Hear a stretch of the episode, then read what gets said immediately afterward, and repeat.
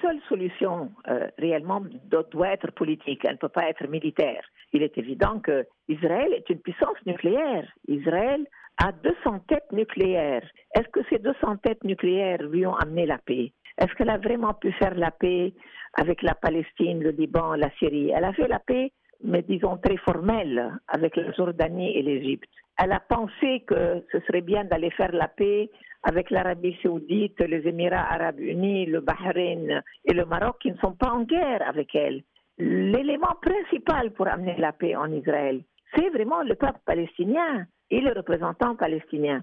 Ça fait 30 ans que nous avons négocié les accords d'Oslo où nous avons reconnu Israël, nous avons demandé un État palestinien sur 23% de ce qu'était la Palestine mandataire, et euh, nous avons eu aucun soutien réel. Et ni les Américains, ni même les Européens, je dirais, ni même les États arabes n'ont fait en sorte que ces accords d'Oslo soient mis en œuvre. Israël a été attaqué par le Hamas, les crimes sont cruels. Comment, selon vous, Israël pouvait ou pourrait ou doit se défendre contre le Hamas? Sûrement par tous les moyens, sauf la vengeance.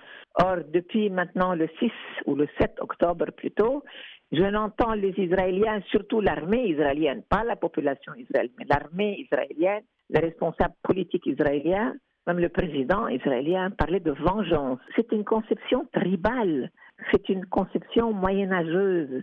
Si on va aller vers un désir de vengeance, ça ne construit pas un avenir, même pas pour les Israéliens.